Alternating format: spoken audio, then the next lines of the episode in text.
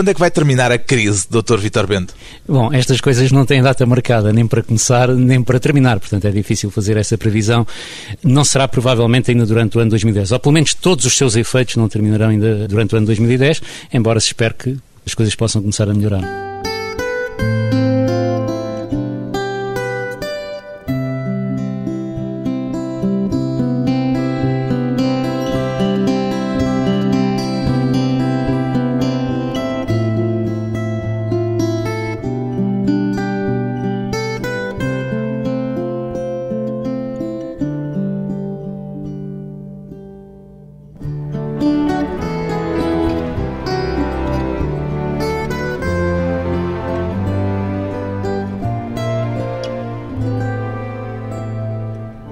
Vitor Bento, 55 anos, economista. Os economistas são, no seu entender, cientistas, Dr. Vitor Bento?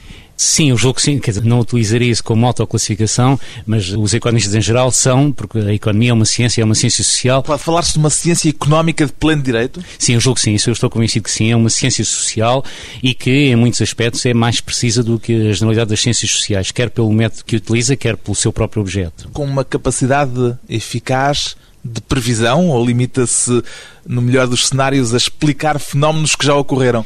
é mais fácil explicar do que é prever por muito boas razões. Tem piada porque, enfim, estou a escrever um outro livro e começa exatamente por essa parte. A economia é uma ciência do comportamento humano. É uma ciência enfim, que lida com o comportamento humano relativamente à utilização de recursos escassos para a satisfação de finalidades potencialmente infinitas.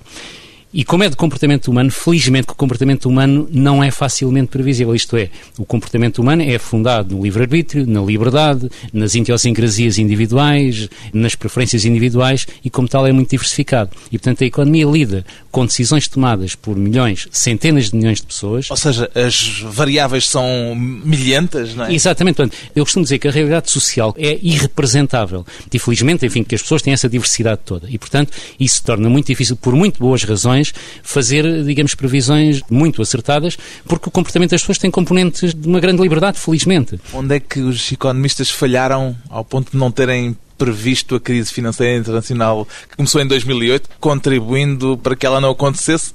Coisa que não conseguiram. Eu não sei se a afirmação é totalmente verdadeira, isto é... Não falharam. Houve quem falhasse e houve quem não falhasse. Isto, felizmente, enfim, que também há um número suficientemente grande dentro da profissão para poder haver uh, também previsões as mais diversificadas. Houve, de facto, quem previsse...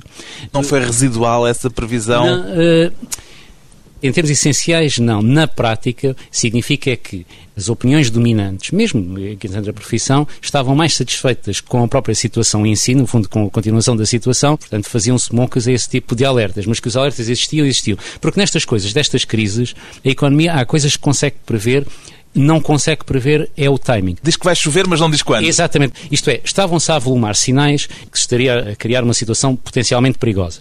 Mas quando alguém começou a fazer esse tipo de anúncios, desde aí até a situação ter rebentado, houve gente que ganhou muito dinheiro por não ter acreditado nessas previsões. Agora, é óbvio que a previsão acabou por se materializar. Eh, para utilizar uma imagem, não sabe quanto é que o elástico estica. E quando é que ele parte? Exatamente. Portanto, como não sabe quanto é que estica, não sabe quanto é que parte. E por vezes o elástico tem uma capacidade de esticar muito grande e só rebenta muito mais tarde. É claro que também, para utilizar a analogia do elástico, quanto mais tarde levar a arrebentar, maior é o estouro. Pois bem, o economista e agora Conselheiro de Estado Vítor Bento é o autor do livro Perceber a Crise para Encontrar o Caminho, um livro em que defende a tese de que Portugal está a atravessar não uma, mas duas crises económicas. A crise financeira internacional e uma crise económica interna, com mais de uma década. Qual das duas considera mais grave, Dr. Vitor Bento? Para nós, a nossa. Aliás, para utilizar. Um... Que é nacional, é bom. É, neste caso é mau. para utilizar, digamos, uma imagem que nestas coisas às vezes facilita, nós podemos olhar para a crise internacional como sendo uma epidemia de gripe e, portanto, ataca toda a gente, é potencialmente perigosa, enfim, pode ter consequências más, em alguns casos limitados, e a nossa como sendo uma situação de hipertensão ou uma situação de diabetes, tipo doença crónica. Vê-se menos, mas provoca danos provavelmente mais graves. E é mais fácil morrer disso do que morrer da epidemia. Fiquei com a sensação, ao ler o seu livro, de que, do seu ponto de vista, a crise internacional veio, de alguma forma, esconder, veio camuflar junto à opinião pública, pelo menos, a crise nacional ao nível da economia portuguesa? Isso é verdade. Quer dizer, como os seus efeitos se tornaram mais visíveis, mais prementes e mais imediatos, é óbvio que tendem, no fundo, a obscurecer a outra situação mais latente. Da mesma forma, quando se tem uma gripe e que se fica cheio de febre e com aquela situação aguda muito grande, as consequências da hipertensão ficam menos visíveis, embora continuem lá subjacentes e seja necessário o tratamento. Não se pode aliviar o tratamento da doença crónica para lidar com o tratamento da doença aguda. Quer dizer, sendo duas crises claramente distintas, no seu entender, arriscamos a que a crise internacional se resolva lá fora e que ainda assim continuemos aqui a ouvir falar de crise Não, isso, depois disso. Sim, eu julgo que sim. Aliás, também relativamente à crise internacional, a minha posição é que a crise internacional nasceu lá fora, portanto, nós não tivemos culpa na sua emergência e também não somos nós que a vamos resolver. Da mesma forma que nasceu lá fora, vai ser resolvida lá fora. Obviamente, é dever nosso tentar atenuar as consequências mais sérias, nomeadamente ao nível social, mas não há nada que nós possamos fazer para resolver a crise, porque a crise não tem a ver intrinsecamente connosco. Agora, é importante é que, no afã de lidar com a crise internacional, não agravemos a crise doméstica. Falemos então da crise doméstica. O que é que o leva a afirmar que vivemos uma síndrome de cigarra em vez de vivermos sob o signo da formiga? É, porque nós vivemos há 10 anos acima das nossas possibilidades, sem que nada se faça para inverter essa situação. Portanto, nós precisamos de poupar mais. Nós não temos capacidade de geração de riqueza para sustentar o nosso nível de vida.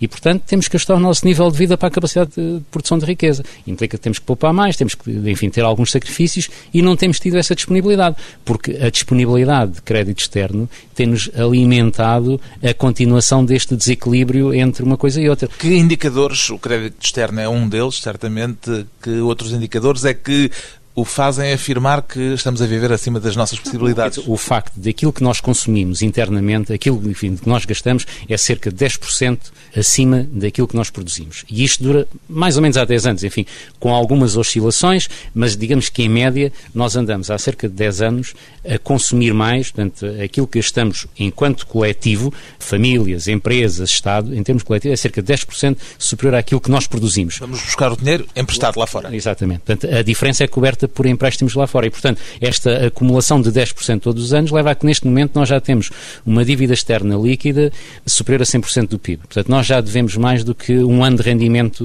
que produzimos. A nível internacional, há outros países na mesma situação ou somos um caso invulgar? Não há muitos países, pelo menos de países com o nosso grau de desenvolvimento, nesta situação. Há países também com déficits, não há tanto tempo como nós. Nós somos, em termos de duração e de extensão, somos das situações piores, desse ponto de vista.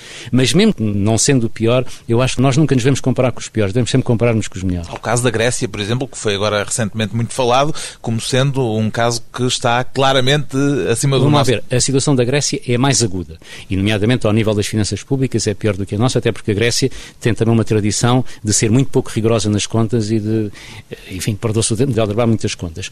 E em termos da situação externa, eu não tenho presente qual é a dívida externa da Grécia, dívida externa líquida, mas provavelmente não deve ser superior à nossa, porque eles têm um déficit externo também elevado, que reduziram este ano contrariamente a nós, mas julgo que não dura tanto tempo com a mesma dimensão. E mais, aqueles acumularam o déficit externo, digamos, da mesma dimensão do nosso, mas crescendo a taxas de 4, 5%, e nós acumulamos este déficit externo crescendo a taxas em média inferiores a 1%. Este diagnóstico é um diagnóstico que o surpreende ou já vinha a verificar eh, esta tendência há vários anos? Quer dizer, o diagnóstico não surpreende. O que surpreende é a falta de disponibilidade para o aceitar. Essa é que é a parte, no fundo, que eu julgo que é lamentável. Falta de disponibilidade social? Social e política para aceitar, no fundo, o diagnóstico. Porque, contrariamente àquilo que se diz muitas vezes, nós não temos um problema de excesso de diagnósticos. O nosso grande problema é a falta de consenso sobre o diagnóstico. Porque enquanto não houver um consenso sobre o diagnóstico, não é possível resolver o problema. Isto é como nas doenças. Quer dizer, você vai ao médico, enquanto o médico não acertar no diagnóstico, não o pode tratar. E se tiver um diagnóstico errado, vai-lhe dar um tratamento errado. E os tratamentos errados, por vezes, podem agravar mais a doença e podem até ser fatais. Uma das imagens muito eloquentes que encontrei no seu livro foi a do sapo que está a ser cozido em lume brando. De que modo é que a aplica à nossa situação? Nós estamos exatamente numa situação parecida com essa e daí a dificuldade em reagir. Porque nós, por exemplo, nós tivemos crises já graves, crises de balança de pagamentos graves nos anos 70 e 80, mas aí funcionava como a água a ferver. Portanto, como nós tínhamos moeda própria. Apanhávamos um escaldão, saltávamos. Um escaldão, saltávamos e reagíamos, e reagimos muito rapidamente e corrigimos a situação rapidamente. E ao fim de pouco tempo nós estávamos a crescer, e aliás, o nosso próprio ajustamento tornou-se uma história de sucesso para o próprio Fundo Monetário Internacional, que nos utilizava a nós como exemplo de sucesso de correção de desequilíbrios. Atualmente não temos essa crise, nós não temos a iminência da manhã não haver divisas para comprar comida, como havia nessa altura. E por isso a situação... Por estarmos escudados no euro? Por estarmos escudados no euro. Quer dizer, porque nós hoje endividamos na nossa própria moeda. O que significa, entre outras coisas, que a crise é menos solidária. Enquanto com a moeda própria, a crise é mais solidária no sentido de que toca a todos. Quer dizer, porque toda a gente tem a mesma moeda e, portanto, os custos são distribuídos por toda a gente. A moeda desvaloriza e desvaloriza para todos por igual. Exatamente, para toda a gente. Aqui não. Quer dizer, aqui vai haver quem sofra muito as consequências e vai haver quem passe imune às consequências. Quando diz que estamos a consumir acima das nossas possibilidades, a viver à larga, digamos assim, está a fazer um diagnóstico que tem o problema de todos os uh, diagnósticos estatísticos. É aquele problema estatístico do frango e do meio frango. Exatamente. Como é que essa análise se pode fazer sem distorcer demasiado os dados de uma realidade social que tem desigualdades consideráveis. Sim, mas qualquer realidade social tem desigualdades. Isto é um ponto normal, dizer, nós não podemos, enquanto coletividade, devemos ter atenção aos vários casos individuais, mas temos que ter os dois planos de observação da realidade. O plano coletivo, digamos, enquanto conjunto, e depois os planos individuais. E, no nosso caso, de facto, enquanto conjunto, nós estamos a viver acima das nossas possibilidades. Individualmente, depende, quer dizer, haverá pessoas que estão dentro das suas possibilidades, haverá pessoas que estão acima das suas possibilidades, mas nós temos que contribuir todos para uma solução coletiva. Por exemplo, pode acontecer que seja pode acontecer não acontece que o Estado gasta mais do que aquilo que dispõe. Portanto isso no fundo está-nos a onerar a todos nós porque somos nós que vamos ter que pagar essa diferença. Quer dizer quando o Estado tiver que reequilibrar a sua situação somos nós que a vamos pagar. Como? Ou pagando mais impostos ou recebendo menos dinheiro nas prestações sociais. Que é importante que se perceba que estas coisas quer dizer quando o Estado se desequilibra demasiado há sempre consequências. E as consequências só podem ser de duas vias. Ou o Estado gasta menos, e o gastar menos acaba por cair nas prestações sociais, ou o Estado cobra mais pagando mais impostos. Ou Portanto, seja, há sempre que ir buscar a algum lado o dinheiro que começa a faltar. Exatamente. Por isso, a melhor solução é a da formiga, é não deixar que o desequilíbrio se estabeleça e permaneça. Portanto, é melhor prevenir do que remediar, porque o remediar tem sempre mais custos. A fábula da cigarra e da formiga aplicada à macroeconomia. Depois de uma breve pausa, voltamos à conversa com o economista Vítor Bento e os remédios para a crise.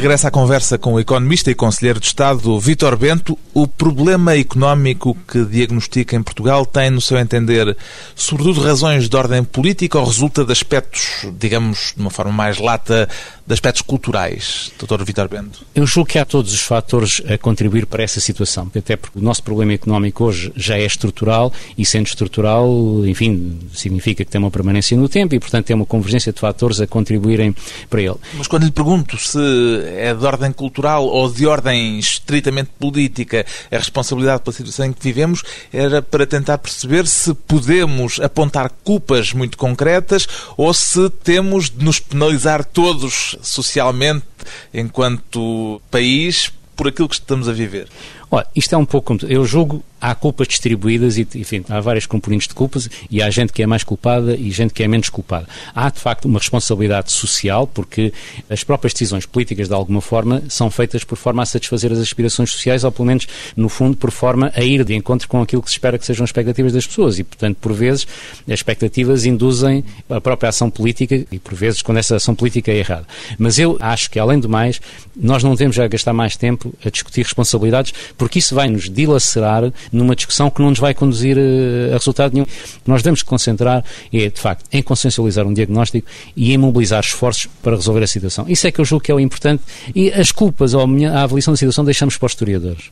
Fiz-lhe a pergunta em torno das causas culturais que poderá haver nesta situação, porque cita no seu livro uma frase célebre, que muitas vezes é referida de um imperador romano, segundo o qual seríamos um povo que não se governa nem se deixa governar. Esta frase mantém a atualidade do seu ponto de vista? Sim, em muitos aspectos. Quer dizer, como em tudo, estas frases simplificadoras são sempre, por definição, simplificadoras e, portanto, exageram sempre a realidade.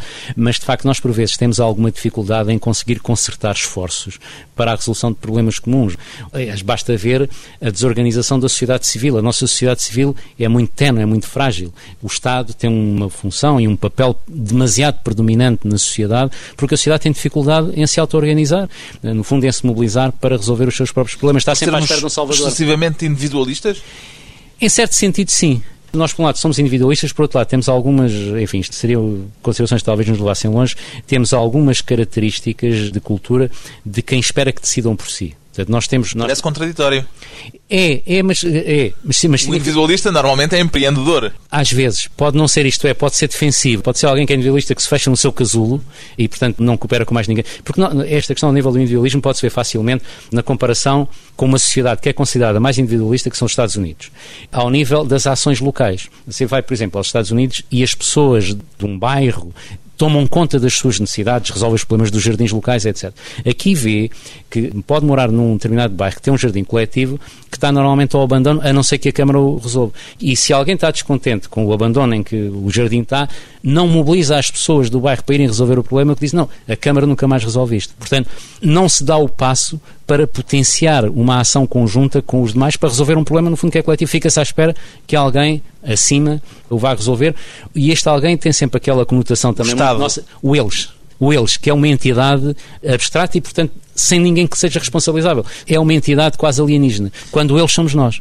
Diz no seu livro que, agora voltando a centrarmos na crise nacional, especificamente nossa, que começou a dar-se conta do problema há cerca de uma década. Qual foi o primeiro sinal de alarme que viu num momento, 1998, era o momento em que estávamos no apogeu de uma certa euforia consumista em Portugal? Onde é que detectou as luzinhas vermelhas a piscar? O agravado déficit externo. Portanto, o déficit externo começa a crescer mais ou menos por essa altura e começa claramente a dar sinais de excesso de procura e, portanto, da necessidade de começar a ter atenção a esse fenómeno e, portanto, o Estado deveria ter começado a apertar o cinto, o seu cinto. Ao afirmar que o problema nasceu com a nossa adesão ao euro, isso quer dizer que, do seu ponto de vista, poderíamos estar hoje melhor economicamente se não tivéssemos feito parte do chamado primeiro pelotão da Eurolândia? Não necessariamente, que provavelmente não teríamos desequilíbrios ao nível daqueles que temos, mas também não teríamos tido, digamos, o, o acréscimo de bem-estar e de consumo que tivemos, eh, no fundo.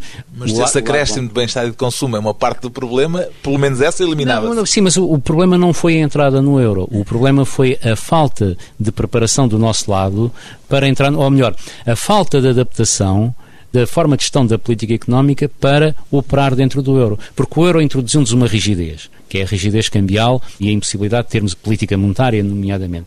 E isso requeria outro tipo de elementos de compensação. Como não fizemos nada disso, acabámos por, no fundo, ter as consequências dessa amarra. Durante os primeiros tempos foi tudo muito bom, porque as taxas de juros baixaram, e baixaram excessivamente, isto é, as condições de funcionamento da nossa economia teriam requerido taxas de juros mais elevadas do que aquelas que tiveram. Como elas baixaram, tanto as pessoas fizeram o que era racional, que foi aproveitar para se endividar, consumindo, melhorando a sua vida. É claro que, mais uma vez aqui, nestas coisas o coletivo é diferente do individual e é diferente da soma dos individuais. Este é um princípio... Justamente, é, é, muito curioso e foi uma das afirmações do seu livro que me fez parar, foi a de dizer a certa altura que a soma de um conjunto de decisões, todas elas racionais, acaba por ter um efeito que não é tão racional como essas decisões individuais. O que quer dizer com isto é que está a defender uma intervenção do Estado. Exatamente. O homem é um ser ontologicamente social, portanto, só vive e só se realiza plenamente em sociedade. E, portanto, para isso tem que ter instâncias de governo que consigam gerir, consigam, no fundo, direcionar os vários interesses individuais, porque os interesses individuais podem entrar em conflito. Por isso é que há, por exemplo, regulação do trânsito. Hoje já não há os sinaleiros, há os sinais, mas antigamente havia os sinaleiros que faziam exatamente a regulação do trânsito, tanto dos interesses individuais. Mas deixe-me dar um exemplo. Portanto, não é um liberal. Não, isto não tem nada de antiliberal, porque o ser liberal não implica aceitar, digamos, que as pessoas vivam independente independentemente uns dos outros. Aliás, o ser liberal implica que confia que a autorregulação do mercado vai acabar por fazer com que, da soma das ações racionais dos indivíduos, acabe por emergir uma não, racionalidade não, não, e um bem comum. Não, que eu saiba, não há ninguém que defenda o mercado apenas. Toda a gente defende que o mercado deve ser o regulador dominante, mas tem que haver forças externas que ajudam, no fundo, a evitar os congestionamentos e até porque o mercado tem falhas cientificamente, isso é aceito. Mas deixe-me dar um exemplo a propósito, porque eu julgo que estas coisas, para quem não é economista, percebem-se melhor com exemplos não económicos sobre o efeito dos indivíduos e do coletivo. Suponha que vamos num barco e, portanto, normalmente as pessoas quando vão num barco vão distribuídas ao longo do convés e de repente vai-se numa margem qualquer em que há um, um fenómeno qualquer, ou aparecem golfinhos, ou aparece uma coisa muito interessante num dos bordos do barco o comportamento racional de cada um é ir ver aquilo porque isso beneficia o seu bem-estar. E, portanto, toda a gente quer ir para esse bordo. E o barco adorna. Se toda a gente for ao mesmo tempo, portanto, individualmente todos têm o direito de ir para lá. E, portanto, todos têm a potência de ir para lá, tudo beneficia a sua vida. Mas se toda a gente for ao mesmo tempo para esse bordo do barco, o barco vai adornar. E, portanto, vai ser necessário estabelecer um capitão do barco, os oficiais vão ter que estabelecer um mecanismo de fazer circular as pessoas por forma a que todos possam usufruir da vista, mas não prejudiquem o resto. Porque se toda a gente for para esse lado, o bem-estar de todos se prejudica. Enfim, cada um vai melhorar o seu bem-estar, mas depois todos vão ser prejudicados por um fundo. Como é que se define politicamente? não tenho, enfim, não tenho essa angústia nem essa preocupação. E relativamente àquilo que eu chamo um, um liberalismo radical, que é defender que só existem indivíduos, não existem sociedades, eu essas pessoas normalmente aconselho sempre a experienciar o individualismo no Burkina Faso. Porque se, se, isso é verdade, então tanto se realizam lá como se realizam numa sociedade desenvolvida. Quer dizer, nestas coisas há sempre conseguir, eh, digamos, não há soluções únicas, nem há soluções que sejam ótimas para todos. Pode haver soluções que são ótimas para determinados objetivos e respondendo a determinadas restrições, mas se alterarmos o campo das restrições e dos objetivos, obviamente que a situação deixa de ser ótima. Por exemplo, uma das tensões frequentes na economia, na política económica, é entre crescimento e equidade. E normalmente a forma como esta tensão é resolvida é evoluir ciclicamente. Há períodos onde se privilegia o crescimento, sabendo que o crescimento acaba, em geral, por aumentar as desigualdades. Por variíssimas razões, enfim, porque as pessoas têm diferentes apetências, têm diversos empenhamentos, diversos níveis de ambição e por aí adiante. E os mais dinâmicos, os mais empreendedores são aqueles que acabam por potenciar o crescimento. Mas sabe-se exatamente porque como vivemos em sociedade, a sociedade não tolera, enquanto tecido, enquanto tecido harmónico, não tolera um excesso de desigualdades, porque isso começa, no fundo, a fragilizar o tecido e, portanto, há alturas onde é depois necessário uh, olhar, olhar mais para esses excessos e, portanto, tentar manter o, o tecido social mais articulado e, portanto, mais coeso. Uma forma de a sociedade se preservar, claro. se defender a si própria. Exatamente, porque, quer dizer, porque a solidariedade é um elemento essencial para a coesão da sociedade. E muitas vezes há a tendência para pensar que a solidariedade funciona apenas de cima para baixo. Isto é, que a solidariedade é um dever dos ricos para com os pobres. Não é apenas isto, é, a solidariedade também funciona de baixo para cima. E qual é que é o mecanismo de baixo para cima? É a segurança. Isto é, quando a sociedade se desintegra, a sociedade deixa de ser segura. E quem sofre mais as consequências dessa insegurança são os melhores estabelecidos, enfim, que estão habituados a ter uma, uma vida mais protegida. Nós temos sociedades, como por exemplo, olha, ao Brasil, o Brasil é uma sociedade em guerra civil, portanto, onde há duas sociedades a conviverem conjuntamente, mas que não estão necessariamente integradas. Nós, às vezes, enfim, já corremos o risco de ter um pouco essa dualidade com os anéis suburbanos, que nós só nos apercebemos quando há aquelas notícias daquelas erupções de criminalidade, é que nos apercebemos que de facto que há determinados anéis que começam a ficar desintegrados do resto da sociedade. E uma sociedade, no fundo, para ter sucesso e para funcionar bem, tem que ter um mínimo de coesão. Não significa nivelar toda a gente por igual, porque isso normalmente dá mau resultado, porque quarta a possibilidade de desenvolvimento, quarta, no fundo, a possibilidade de realização daqueles que sentem mais apetência, que têm mais capacidades e que têm mais ambição. Portanto, As dinâmicas é um... de um sistema complexo. Claro, claro. Depois de uma curta pausa, de mais uma curta pausa, voltamos com o Conselheiro de Estado, Vitor Bento, e a tentativa de perceber a crise para encontrar o caminho.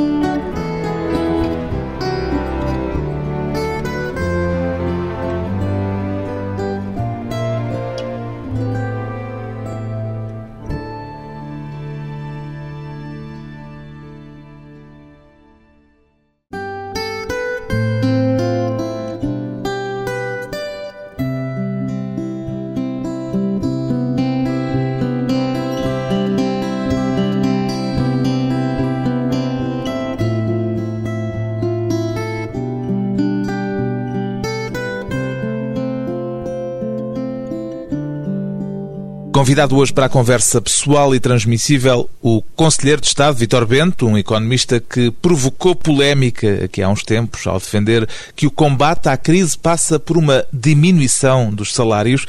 Ainda acha que essa poderia ser a medida certa para revitalizar a economia portuguesa, Dr. Vitor Bento? Para já, obrigado pela oportunidade de tentar por essa afirmação no devido contexto, porque estas coisas normalmente, quando são citadas fora de contexto, acabam por gerar, no fundo, confusões. Mas a afirmação está não, é, correta. não, a tá, citação tá, não, é tá, esta. tá, tá, tá, mas para dar o contexto, o que eu digo e que disse no livro é, nós quando tínhamos moeda própria, uma das formas de lidar com esta situação, no fundo, de um crónico déficit externo e com um problema de competitividade, era desvalorizar a moeda. A desvalorização da moeda só funciona, só produz efeitos corretores na medida em que desvaloriza os salários. Portanto, os salários reais diminuem. Porquê? Porque a desvalorização traz inflação e, portanto, a inflação come parte do salário real, portanto, o salário real reduz. Foi assim que aconteceu, aliás, está explicado no livro, que aconteceu nos anos 80.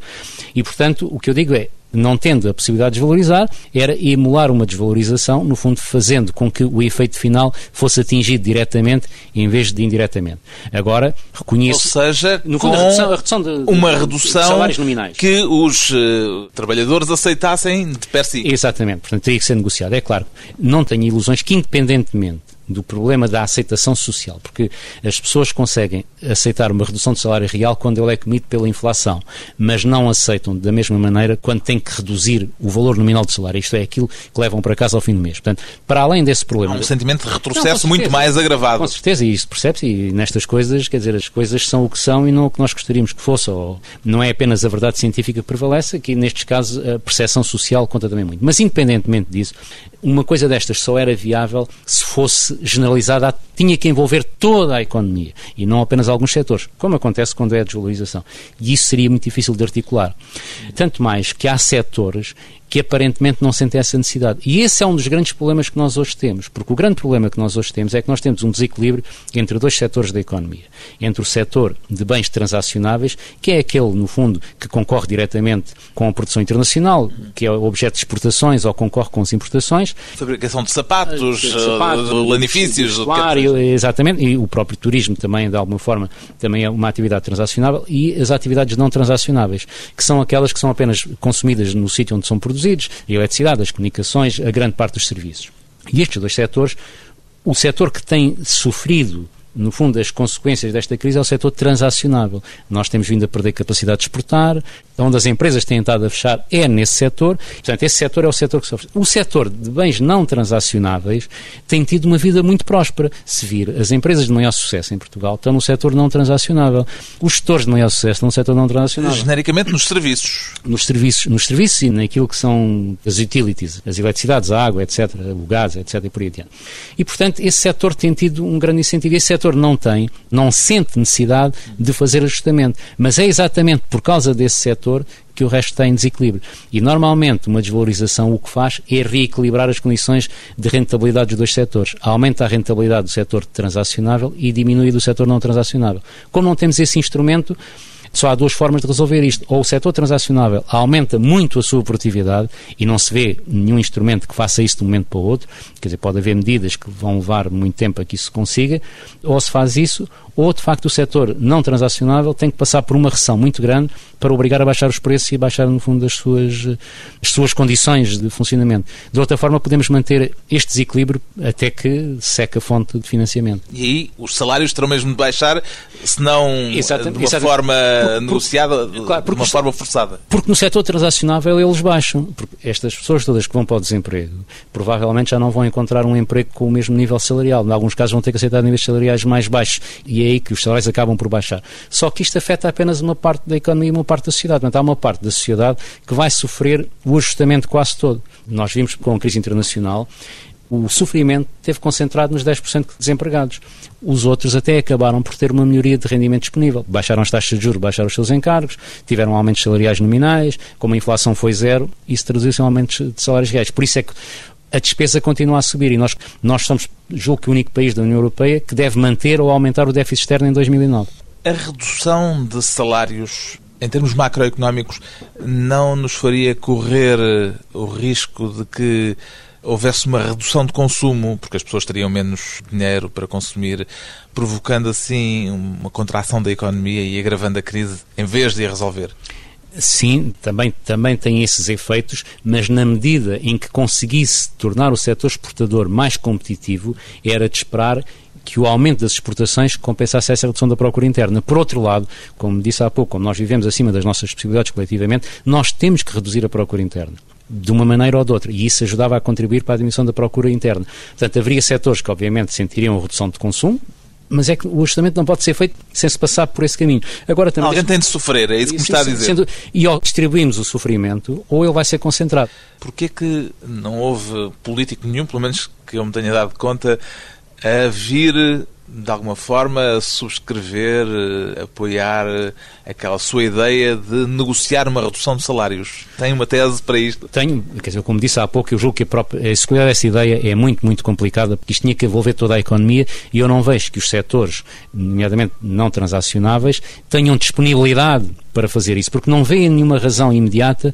Portanto, teria um custo altíssimo em termos políticos. Exatamente, tinha um custo altíssimo em termos políticos e, e compreendo que, que é difícil que as pessoas percebam essa situação. Com reduções generalizadas, eu não conheço nenhuma situação onde isso tenha sido aplicado. Há é, casos de reduções setoriais, como está a ser feito na Irlanda, como está a ser feito na Grécia, que acaba por ter o seu componente de injustiça, porque apenas os setores mais expostos é que pagam a fatura mas os setores protegidos e que em parte são causa do problema continuam imunes à situação. Portanto, não fico muito preocupado de não ter havido gente, no fundo, a suportar essa ideia, porque compreendo que politicamente era difícil a implementação. Do ponto de vista do analista, ela deve ser posta em cima da mesa, porque aqui depois há dois planos. Mas sabia a partir que ela não tinha execuibilidade. Sabia que não tinha execuibilidade, mas pode ajudar a focar no problema e a focar nas dificuldades e pode facilitar outro tipo de soluções, porque, nomeadamente, eu julgo que nós não conseguimos sair da nossa situação estrutural porque algumas medidas, enfim, têm que ser duras do ponto de vista social, não conseguimos sair dela sem um largo consenso, sem um largo acordo político-social, que tem que envolver os principais partidos e tem que envolver as principais forças sociais. Falou de sacrifícios. Sim, sim. Moça, se nós temos hum. um nível de vida superior às nossas capacidades, temos que reduzir esse nível de vida para as nossas capacidades. E temos que aumentar as nossas capacidades. Temos que fazer as duas coisas. Hum.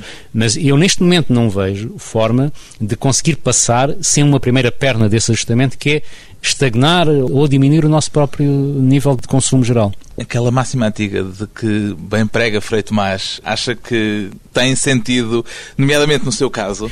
Tem, tem, vamos lá ver. Vou-lhe dizer não, porque é que lhe pergunto não, isto. Diga, diga. É porque foi envolvido justamente na altura em que veio a público com essa proposta, foi envolvido numa polémica por causa de uma promoção no Banco de Portugal, onde já não trabalha há uma série de anos. Isso não põe de alguma forma em causa a credibilidade de propostas deste tipo?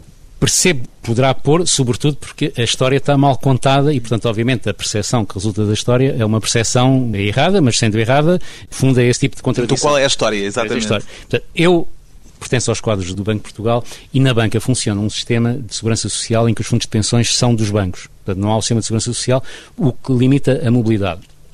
Eu, quando vim aqui para a CIBS, vim para a administração, não quis integrar o fundo de pensões daqui para ter a liberdade de gestão e a liberdade de sair, e, portanto, mantive o Fundo de Pensões do Banco de Portugal. Pedi uh, para ficar com licença de vencimento para manter as contribuições, contribuições que são feitas por mim e pela empresa que está aqui. Portanto, o Banco de Portugal não paga nada dessas contribuições, apenas mantém lá alojado, digamos, o Fundo de Pensões e os meus direitos. Mas o que veio público foi uma promoção é, na carreira. Não, mas já, já vou isso. Só que o Fundo de Pensões funciona com base no meu nível profissional no Banco de Portugal. Uhum. E, portanto, as alterações de carreira que eu tenho tido não têm tido reflexos como teriam na Segurança Social, não têm tido reflexos quer na parte contributiva, quer na parte da atualização dos direitos. E, portanto, a única forma de poder atualizar os meus direitos face à pensão em função daquilo que foi a minha carreira subsequente era atualizar o meu nível remuneratório no Banco de Portugal, mas em que as contribuições que isso requer foram todas feitas por esta empresa. Portanto, a CIBS é que fez essas contribuições todas. E, portanto, isto é apenas uma forma de restabelecer um princípio de justiça que teria se estivesse no sistema de segurança social ou se estivesse na Caixa Geral de Aposentações da Função Pública e atualizando automaticamente a pensão de referência em função do estatuto atual. Portanto, e, portanto, foi só uma questão administrativa. Foi apenas uma questão administrativa. Portanto, eu não tive nenhum aumento de vencimentos, não houve nenhum encargos para o Banco de Portugal, os encargos foram todos pela empresa, foi apenas para resolver aqui uma questão administrativa. Portanto, não houve nenhum benefício. Incomodou esta polémica? Incomodou porque foi altamente injusta. Agora, acho, de facto, que os representantes da sociedade têm o direito a ser informados sobre estas situações que lhe parecem estranhas. E eu percebo para um observador externo, a situação é estranha. E provavelmente, talvez, dentro do Banco de Portugal, a solução, em vez de ter sido a promoção por mérito, que isso é que causou, e eu percebo que isso causa uma dificuldade de percepção, tivesse sido um reajustamento. Um reajustamento, chamado mesmo reajustamento, isso provavelmente teria sido mais fácil de esclarecer e teria tido menos, enfim, dificuldades de compreensão. Mas, portanto, eu não tive nenhum benefício direto a não ser este que lhe expliquei e que é pago por esta empresa. Mas o tal programa de ajustamento de salários que referi, a ser seria universal. Quer dizer, eu percebo que estas coisas, digamos, dos discursos individuais e das ações coletivas têm problemas de contradição. Agora, não são soluções individuais que resolvem o problema coletivo. Isto é, não são sacrifícios ou não sacrifícios individuais que resolvem Lá o está. problema coletivo. O bem prega Frei Tomás. Não, mas, mas não resolvem. Isto é, se fossem, era fácil emular cordeiros sacrificiais para resolver o problema coletivo. Só que não é. É mais difícil de aceitar socialmente Claro, sacrifícios claro. Não, se, Aí é efeito do eh, se ouvir É eh, alguém que É é não está passar claro. por eles. É exatamente, é o efeito do exemplo. E essa parte eu percebo, e isso é sobretudo significativo para quem tem responsabilidades executivas. Mas mais ou menos, portanto, eu reitero, a ideia teórica que estava subjacente a essa tese era de aplicação universal. Se tivesse uma varinha de condão que lhe permitisse fazer um único milagre, que milagre é que faria na economia portuguesa, Dr. Vitor Bento? Eu julgo que, acima de tudo, era torná-la competitiva. Porque se me põe isso apenas, só posso usar uma carta, seria essa, porque esperaria que através dessa, tornando mais competitiva, geraria mais empregos, geraria empregos de melhor qualidade, empregos que poderiam pagar melhores salários. Portanto, por essa via conseguiria atingir mais objetivos indiretos do que se me pusesse a tentar resolver aquela tentação que seria que diminuir as desigualdades provavelmente isso contribuiria para manter um empobrecimento durante mais tempo. Tinha um efeito imediato, punha toda a gente no mesmo patamar, mas depois mais ninguém progredia daí para a frente. Portanto, eu, se pudesse resolver, resolveria o problema do aumento da competitividade. Não havendo milagres, ficam os alertas do economista Vítor Bento, agora com assento no Conselho de Estado, alertas reunidos no livro Perceber a Crise para Encontrar o Caminho, edição Binomics.